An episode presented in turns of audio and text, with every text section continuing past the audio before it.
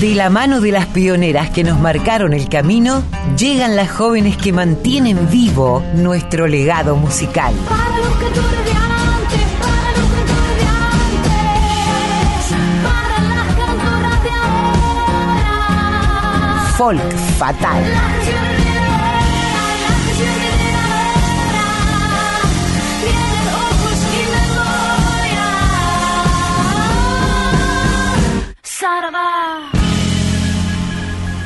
Hola Mavi, bienvenida. Te vengo anunciando desde temprano. Lo que no dije todavía es de qué la va el folk fatal de hoy. Así que adelante nomás, contanos. ¿Cómo estás?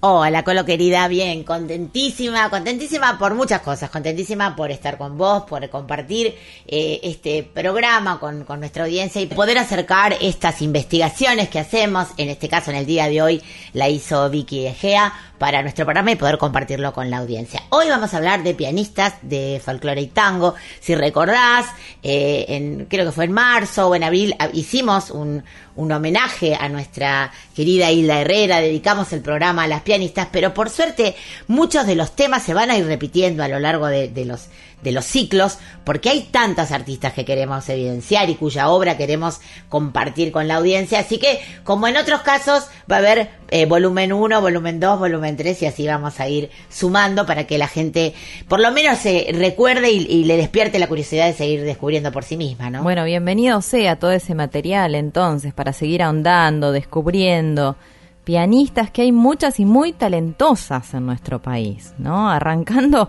bueno, por, digamos, la número uno a nivel mundial, eh, presenta la voz directamente, que además se junta con otra grosa a quien adoramos. Sí, ya en la, en la versión anterior de este mismo capítulo la habíamos elegido. No sé si arrancamos con ella, pero sí la elegimos porque para nosotros es, no sé, una, así como Mercedes es nuestra Pachamama, ella creo que es a nivel eh, nacional nuestra embajadora de la música, no solo académica, sino también que ha tenido encuentros con músicos populares, como bien contas. Nos referimos nada más y nada menos que a Marta Argerich esta eximia intérprete de piano, una artista tremendamente apasionada y comprometida, con una técnica impecable. Ella es porteña de nacimiento, nació el 5 de junio del año 1941 y que eh, por suerte ha llegado a, como digo, a representar a nuestro país en todo el mundo. Desde los años 80 ella abandonó los recitales como solista y tomó la decisión de ofrecer conciertos para piano y orquesta eh, acompañamiento de sonatas y música de cámara. Y en el 2003, como bien anticipabas, Colo, se produjo este encuentro con dos tremendas, supremas artistas mundiales que son nada más y nada menos que Marta y Mercedes Sosa cantando juntas, tocando juntas para bueno, indagar y de redescubrir nuestro cancionero popular de tierra adentro. Si te parece, Colo, vamos a escuchar esta obra magnífica llamada Las Cartas de Guadalupe de Félix Luna y Ariel Ramírez. Es una versión en vivo en el marco del Festival Marta Argerich. Vamos a escuchar a la gran Marta y a la gran Mercedes Sosa. Ay,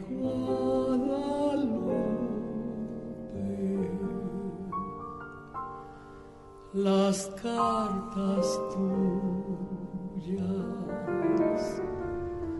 se han vuelto nubes. Un ángel ciego llevó tus cartas y se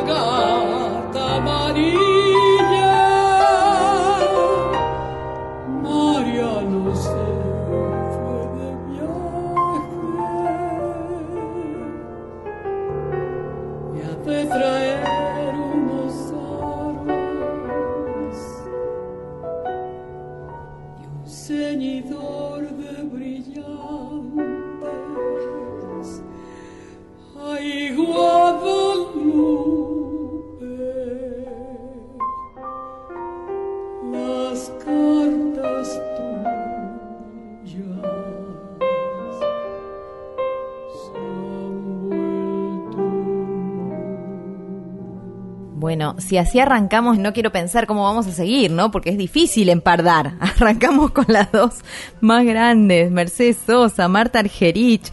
Esto es del año 2003, es una obra de Félix Luna y Ariel Ramírez, como contabas, Mavi, se llama Las Cartas de Guadalupe, una versión en vivo, en vivo del año 2003.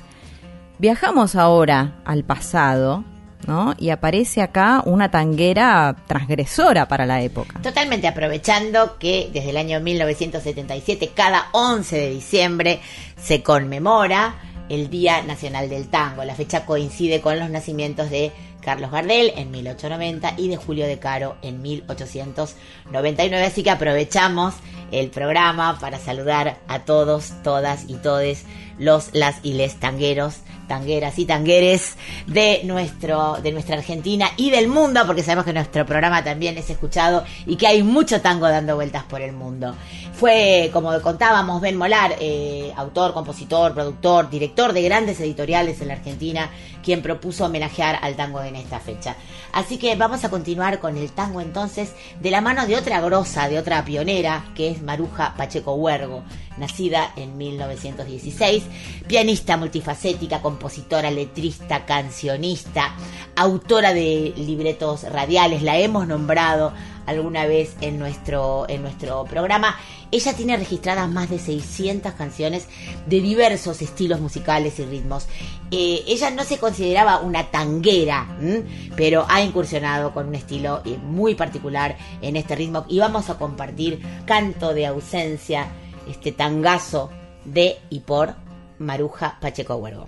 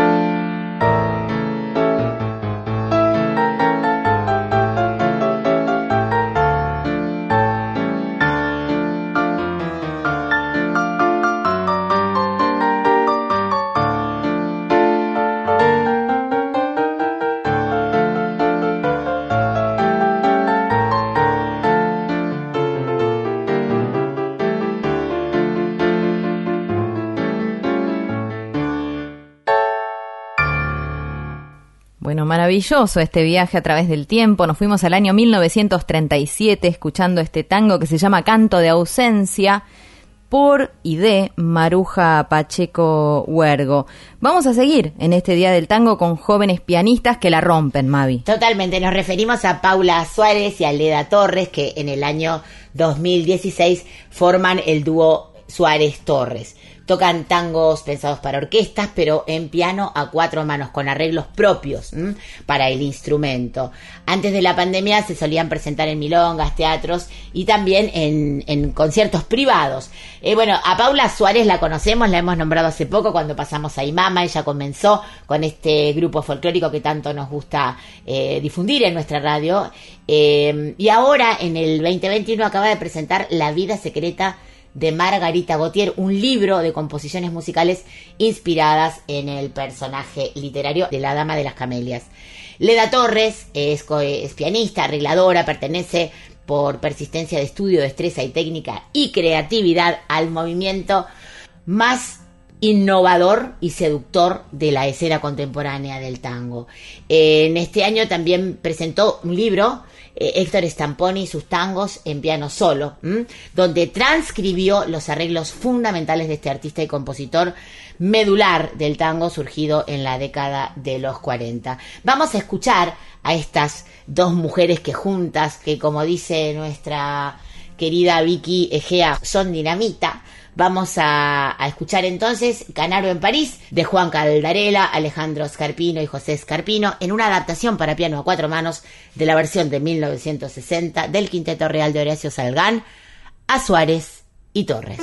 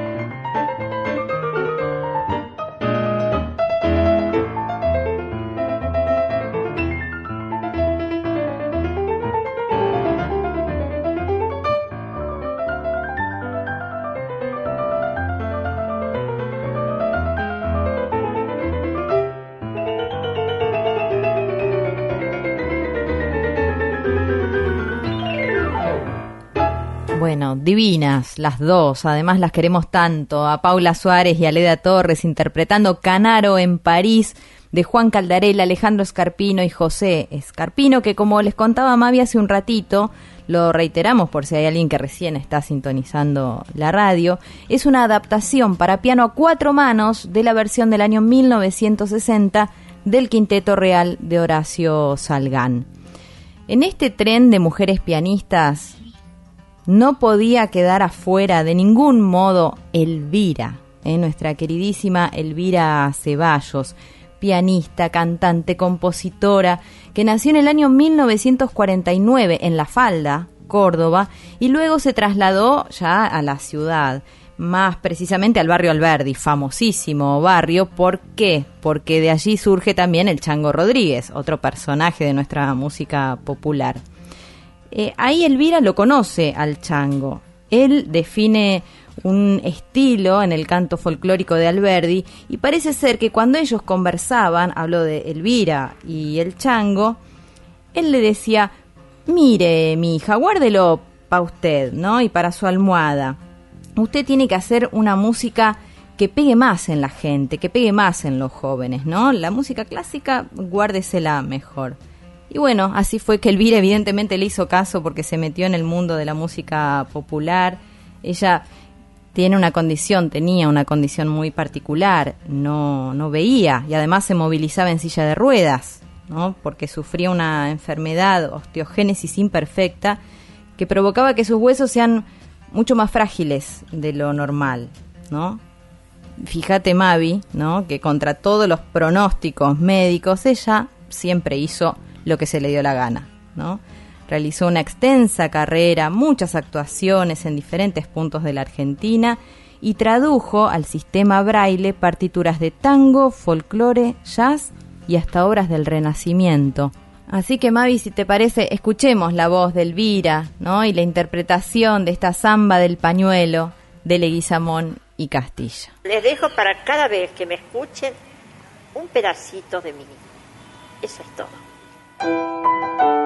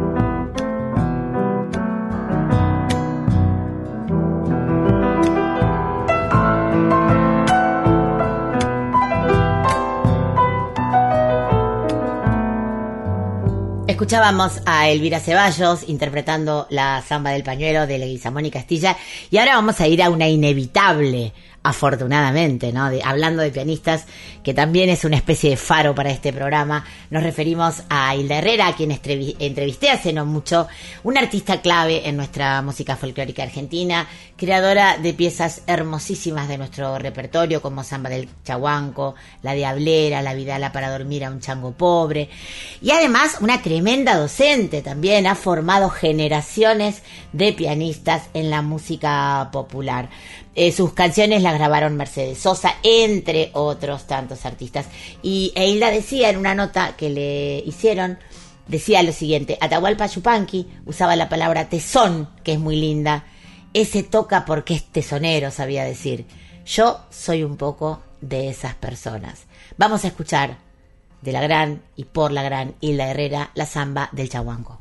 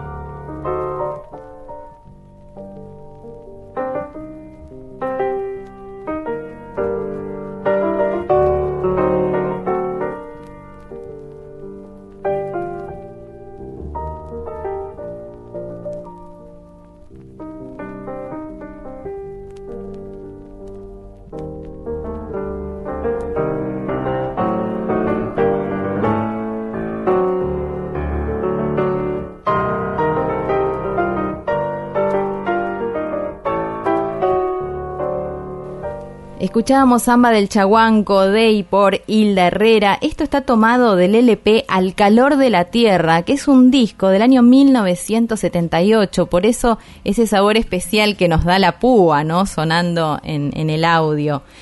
Para seguir con esta personalidad ilustre para todos nosotros y nosotras, como es Hilda Herrera, nuestras queridas compañeras Mercedes Lisca y Alcira Garido se meten en otro de los costados que tiene esta artista. Más allá de ella como pianista, ella también como docente y como creadora del CIMAP, ¿no? Este proyecto de creadores e intérpretes de la música argentina en el piano. Las escuchamos. Mujeres en la cultura musical argentina. Pasado y presente.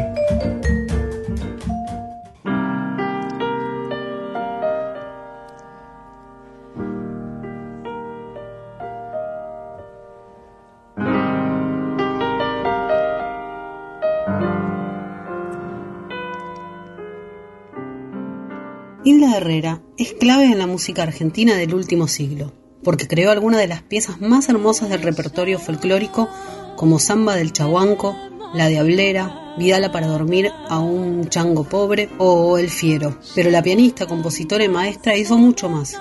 Atravesó todos los ritmos del cancionero criollo y los tradujo al lenguaje de su piano con sensibilidad y respeto, pero aportando cosas nuevas. Prendí en su mirada.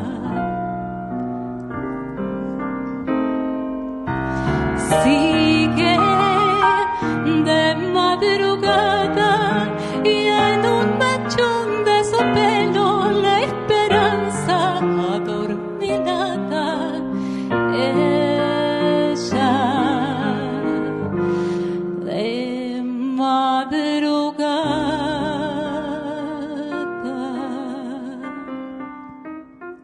Herrera siempre fue una enamorada de las letras. Toda su obra está basada en la poesía. Su formación musical, después de los 18 años, fue absolutamente autodidacta. Nacida en Capilla del Monte, cuenta que su primera formación se la debe a los maestros que tuvo en Córdoba. Y lo demás fue por su afán, su curiosidad y por la defensa de una música que considera de un enorme valor, desde la identidad cultural que define a cada pueblo.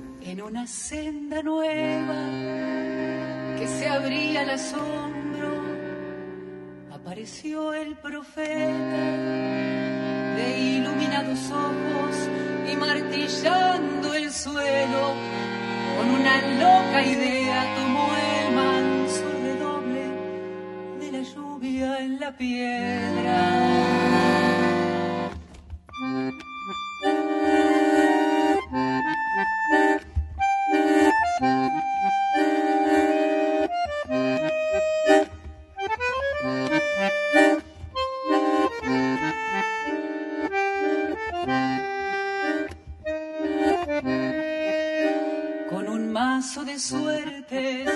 Dice Hilda Herrera, respecto a sus pares, mujeres pianistas en la música popular casi no ha habido.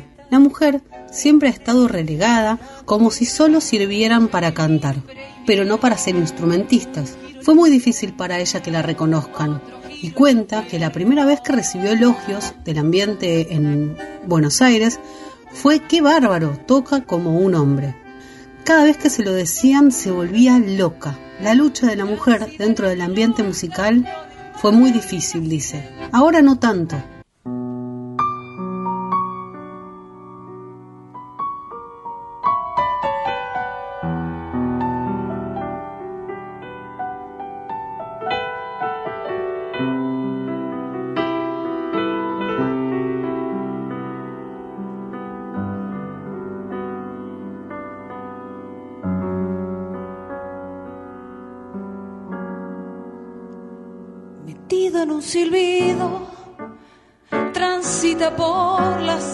Lijando las picadas y los huesos se le hacen cedro roble, lapacho guayacán o tipa blanca. Hilda Herrera comentaba en una entrevista en página 12, la docencia partió de mi entusiasmo por transmitir lo que se podía hacer con nuestra música, la del sur, la del norte, la de Cuyo, desde el piano. Como esta idea fue prendiendo en los jóvenes, me fui animando a profundizar y con el tiempo se fueron dando cosas impensadas. Hoy son muchos los chicos y las chicas que tocan muy bien. Hace 20 años creó CIMAP, creadores e intérpretes de música argentina en el piano. Un espacio de formación para pianistas donde se toca, se discuten repertorios, arreglos y técnica, y por sobre todas las cosas, una usina creativa en torno a la música argentina. en medio de la huella y se eche largo a largo debajo de algún tala el llavero mirando a las estrellas ya ni se acordará de cuánto gana ya ni se acordará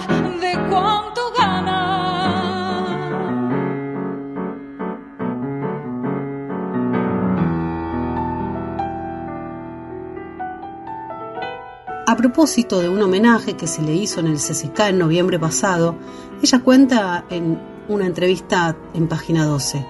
Hemos desarrollado un trabajo enorme en este tiempo, con la complicidad y el compromiso de pianistas como Sebastián Gangi, Leandro Baum y Nicolás Müller, que venían de una formación clásica y acá se metieron con todo con la música argentina. Sin ellos, este trabajo no hubiese podido seguir. Mi gran alegría es ver a tantos jóvenes que pasaron por mis lecciones que hoy hacen cosas maravillosas, con sus propios proyectos, sobre todo buscando el propio estilo. Mi gran preocupación es esa, que no copien, sino que busquen el propio estilo, que busquen hacia adentro. Y lamenta que un proyecto como este aún no se haya convertido formalmente en una escuela. Estamos siempre en el aire, dice, viendo pasar los gobiernos de turno y tratando que este proyecto se mantenga. Tironeando la pollera de la mama y a la buena de Dios, yuyitos entendidos en polvaredas y pichones, los cachorros del criollo, ¿qué podían querer si no sabían nada? Y hablar si el tata estaba ausente y la mamá no hablaba. Mirar caer el rayo y florecer la alfalfa, al gauchito amansando su potrillo y la chinita yendo por el agua. Cuando el invierno arrinconaba, se imponía en el rancho la sabiduría de hacer milagros con nada. La chinita mirando unos trapitos tan suaves, tan alegres, tan limpitos, con aquel olorcito que no había en el campo. Toda la música que compartimos hoy es parte del homenaje que se le hizo a Hilda Herrera en el CCK en noviembre pasado y está disponible en las redes del Centro Cultural Kirchner. Chinita de lucir se fue pa'l pueblo, la más chinita de las chinas, apenas de catorce, se fue al pueblo a lucir la ciudad de campanas y mensajes tomó su talle de jazmín y le enseñó a quebrarse en reverencia para ir y venir. Muchas gracias Mercedes y Alcira por deleitarnos siempre con vuestros puntos de vista y aportar a este programa eh, tanta música y tanto conocimiento. Vamos a hablar ahora de otra maestra que es Lilian Saba. Ella se inició en Benito Juárez, en la provincia de Buenos Aires, donde pasó su infancia y adolescencia. Allí, en su pueblo natal, conoció al padre Osvaldo Catena, uno de los sacerdotes que colaboraron en la construcción de lo que fue eh, la lírica, la letra de la misa criolla, y él influenció definitivamente en su vocación por la música. Tuvo, entre otros maestros, al gran Manolo Juárez, y ella se presentó tanto como solista, como arregladora y como música invitada de muchísimos artistas, y ha sido distinguida también en muchas oportunidades. Eh, vamos a escuchar de Lilian Saba para empezar a volar dedicado al gran Oscar Alem, al querido Turco Alem que hemos perdido hace muy poco tiempo, del disco Camino Abierto del año 1997.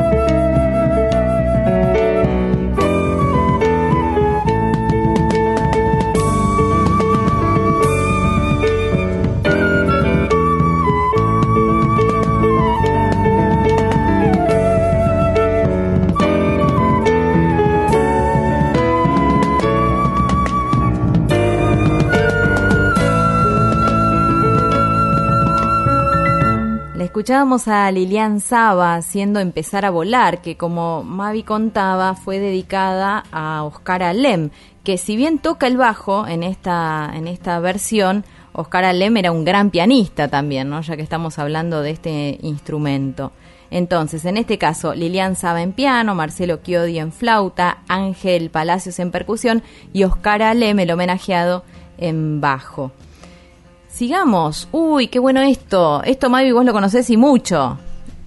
Tiene que ver con Lucy Patané. Sí, bueno, eh, hablamos de ello, lo anunciamos en su día cuando estaba por estrenarse este espectáculo del que vamos a hablar ahora. Nos referimos a Un Mapa, este proyecto musical eh, que en el año 2020 se desarrolló en plena pandemia y que se realizó vía streaming desde el CCK, donde Lucy Patané presentó la canción Ustedes en el, en el marco de una propuesta inédita en su carrera. Fue una adaptación de músicas para dos pianos de cola y su guitarra, junto a dos pianistas, compositoras y arregladoras de la talla de Mercedes Lescano y Noelia Sin Cunas, ¿no? Bueno, recordamos que Mercedes eh, Lescano, entre otros proyectos, fue parte de Tu Vieja y Noelia Sin Cunas de Cachitas Now y de Alto Bondi. Entonces vamos a escuchar a este super power trío con Lucy Patané, que ya como sabemos, cofundadora de Las Taradas, que acaba de tocar hace poquito en el Teatro Coliseo con un lleno total, una de las productoras, además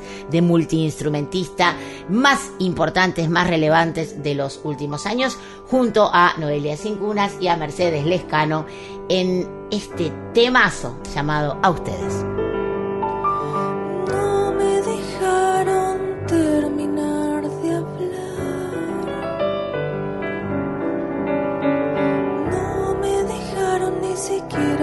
Siquiera, la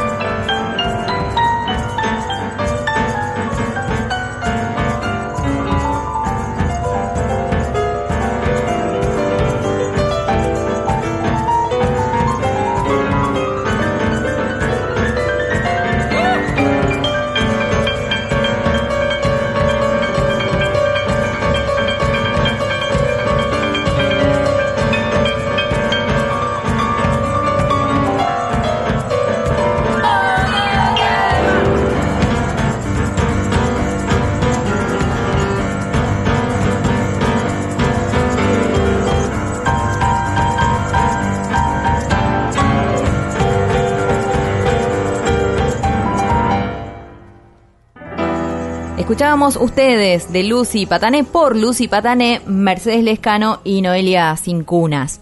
Vos estuviste conversando con una pianista que ya debes conocer de memoria a esta altura, Mavi. Lo mismo nos interesa saber de qué conversaron. Así es, Colo. El jueves, eh, durante nuestro ensayo eh, con la Folkis, estuve conversando con mi hermana, Silvana Albano, mi hermana musical. Ella es pianista, compositora, arregladora y docente. Silvana Albano, para mí, uno de los mejores pianos del folclore de la Argentina, si no el mejor. Y no lo digo con, ninguna objetividad, por supuesto. Eh, vamos a escuchar antes de esto algo que nos suena mucho, porque este malambo que ella le compuso a mi tío Domingo Cura, eh, cuando tocó con él en su última formación, este malambo llamado Sin Cura suena en nuestro informativo de la folclórica. Así que lo van a reconocer y esta vez van a tener la oportunidad de escucharlo entero. Vamos a Sin Cura y después mi charla con Silvana.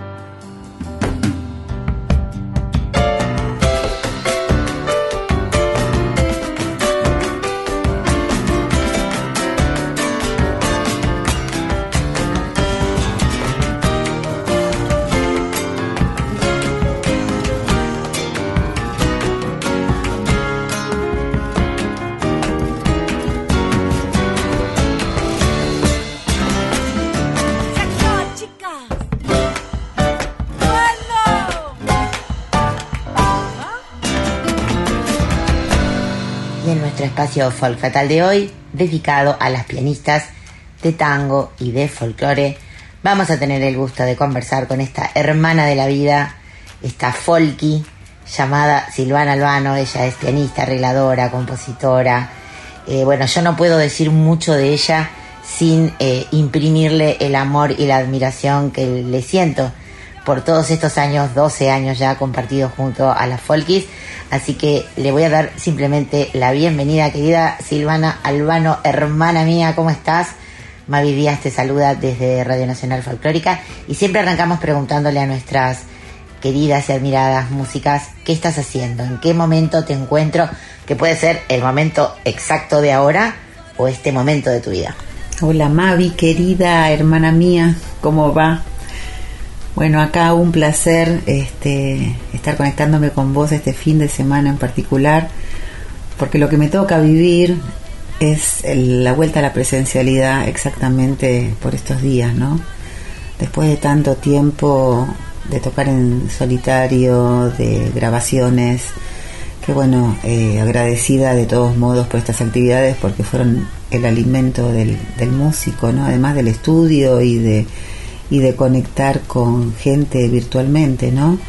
Así que feliz de, volver a sentir esa energía arriba, abajo del escenario, eh, eh, la gente, esta cosa que, que también es un alimento tan necesario para nosotros.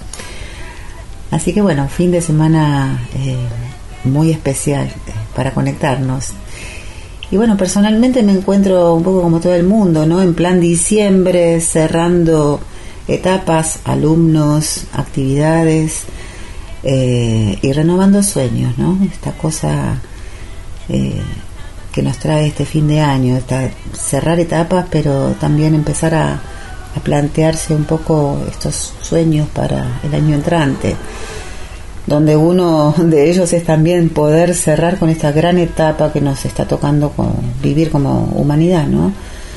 Eh, así que bueno, en ese plan.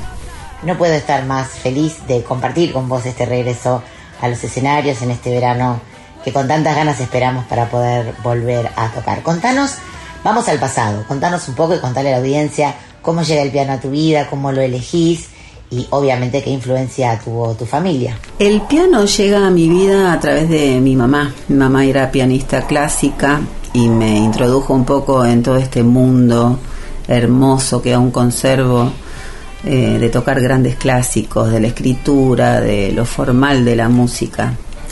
Pero bueno, en mi casa no había piano, así que mi primer instrumento fue la guitarra. Mi papá me enseñó a rasguear zambas, chacareras, bailecitos. Y el piano lo estudiaba en el cuartel de bomberos de Matanza, donde mi viejo hacía una peña, en ese momento muy conocida, que era la Arunguita, en un momento donde la- las peñas en Buenos Aires eran furor. Él integraba el grupo Carumanta, un grupo divino, hermoso, donde quedan muy pocas, pocos registros, pocas grabaciones. Así que bueno, yo estudiaba piano clásico con una profesora y me llevaban a estudiar a, un piano de cola divino que había ahí. Me cuidaban los bomberos, mientras mi papá laburaba, tomaban mate y me cuidaban y me escuchaban. Y el piano llegó a mi casa cuando yo tendría unos 7, 8 años y yo quería tocar folclore. Y le dije a mi papá, enseñame a tocar el piano folclore como toca Raúl Cao, que era el pianista de, de Carumanta, ídolo absoluto, un desconocido, ¿no? Hoy en día, pero un gran, un gran pianista. Y mi viejo no sabía música, así que me decía, ay, mira, esto es así, tocaba. Bueno, pero qué acordes, qué notas, y no sé, así que yo iba tocando las, las notitas de la guitarra y veía si eran graves, si eran agudas, y bueno, un poco aprendí a tocar folclore así, intuitivamente. Eh, luego en la adolescencia formé varias banditas este, propias y tuve la suerte muy temprano, ya a los 19 años, de empezar a tocar con, con grandes artistas, ¿no? Y, y seguir aprendiendo un poco de, de los estilos, de tan, tanta variedad, digamos, y tantos colores y matices que tiene el folclore argentino. Eh, no me quiero olvidar de nadie, pero bueno, muchos están en la radio. Yamila, Cafrune, Mónica Abraham, eh, Peteco, Ángela, Zuna Rocha, eh, Claudio Sosa, bueno, muchos artistas a los que le debo también esta, esta, este conocimiento del folclore argentino y sus matices. Estamos en condiciones de afirmar que has tenido el cóctel perfecto, ¿no? Toda la, la tremenda formación que da una, una educación académica en la música, más toda la peña y toda la transmisión cuerpo a cuerpo, oído a oído, corazón a corazón que tiene el tocar folclore y el experimentarlo, además desde muy jovencita con, con artistas tan importantes a los que has acompañado, con los que has compuesto, con los que has, a los que has producido a lo largo de, tu carrera. Te voy a preguntar una cosa y ojo con lo que contestas. ¿Qué, son las folkis para vos? Las folkis, las folkis son mi familia. Eh, llegan después de este largo camino recorrido con distintos artistas, como te comentaba, donde uno se adapta a, la, a los requisitos de la música del otro, eh, justamente para aprender, eh, para empaparse de, de estos requisitos y de estos matices que tiene la música argentina pero con la folkis musicalmente, ¿no? Eh, fuera de toda emocionalidad, me toca vivir la libertad para poder expresar lo aprendido, para poder expresar toda la música que uno tiene adentro, ¿no? Porque por más que yo haya aprendido folclore y clásico, también escuchaba Queen, Sting o mm, rock inglés, rock este, nacional en mi adolescencia. Y tengo esa posibilidad y esa libertad eh, junto con mis compañeras que, que amo musical y humanamente de, de poder expresarlo de esa manera. También la posibilidad de, de poder volcar algunas composiciones nuevas y antiguas este, y, reformularlas, bueno, junto con vos obviamente, y con las chicas que tienen siempre el aporte perfecto para que esto ocurra.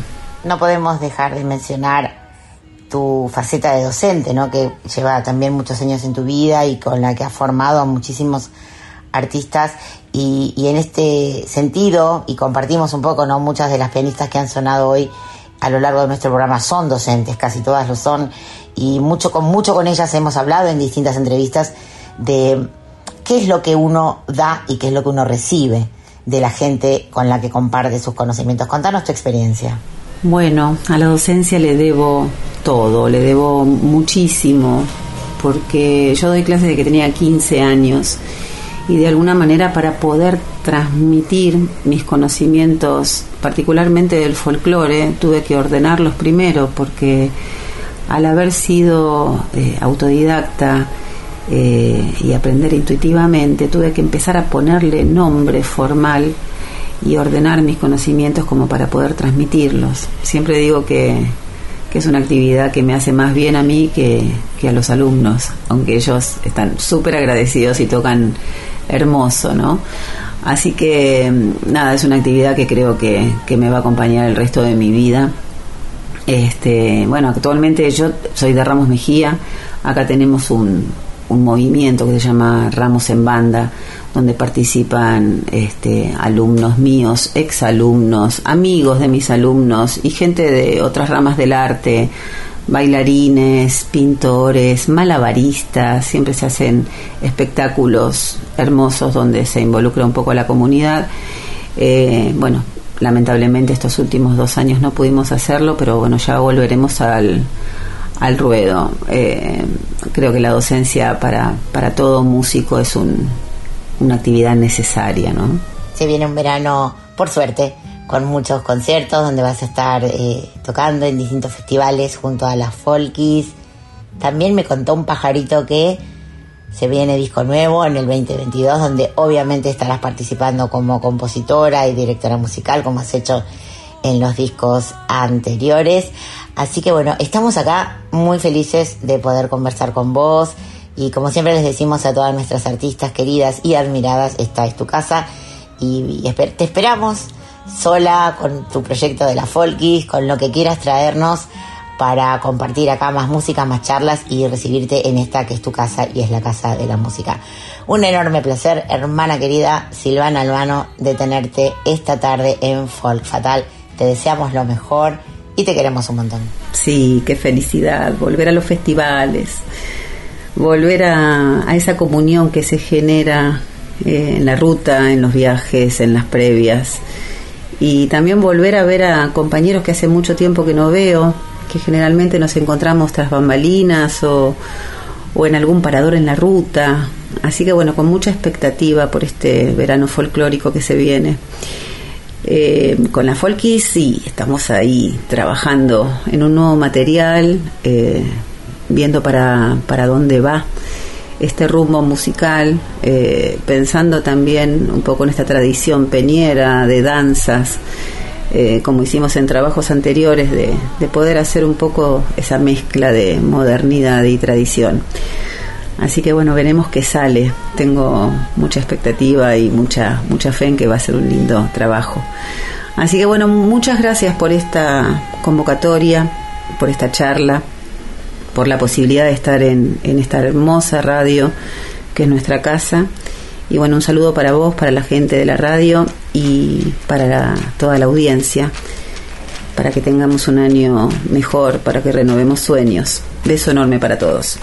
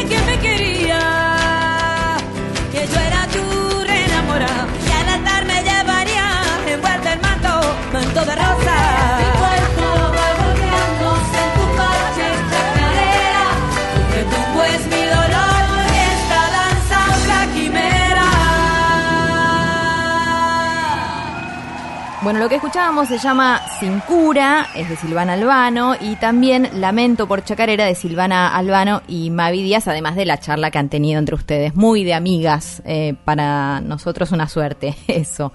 Vamos a meternos ahora en el mundo de las actividades. Hay agenda también. Hay agenda, por suerte ya estuviste anunciando esta, eh, un poquito antes en el programa los festejos por el Día Nacional del Tango.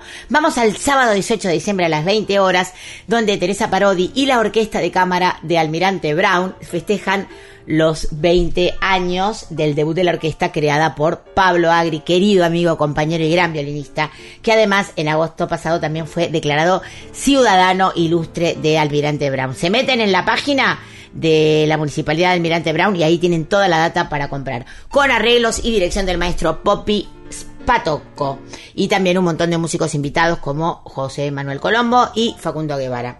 Esto es en la Casa de la Cultura de Almirante Brown. Bueno, y como ya saben, si se perdieron el programa, lo pueden volver a escuchar. Ya desde dentro de unas horitas ya va a estar subido a Spotify y por supuesto mandarnos material a folkfatal.gmail.com y doy por hecho que no tengo que repetir las redes porque ya sé que nos siguen. ¿O no? Eh, bueno, nos han quedado afuera como pasa siempre, ¿no? Algunas artistas muy valiosas. Se me ocurre ahora Julieta Lizzoli para mencionar alguna de las más emergentes pianistas, pero así podríamos seguir con una lista, tal vez para una tercera Claro que sí, vuelta, ¿no? claro Un que tercer sí. episodio de pianistas.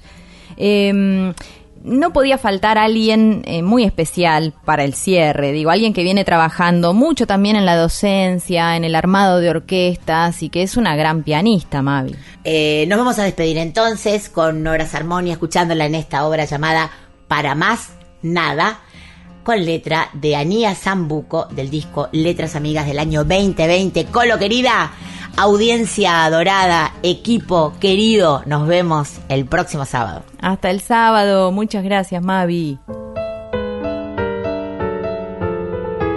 Ambas damas atrapaban las raras palabras, sacaban, rajaban, plasmaban para sanar al alma, para la grata paz, la calma, para cantar las mañanas al alba, para danzar las habladas, dar las alas más para matar el drama, apartar las trabas, las malas caras, para salvar la calma,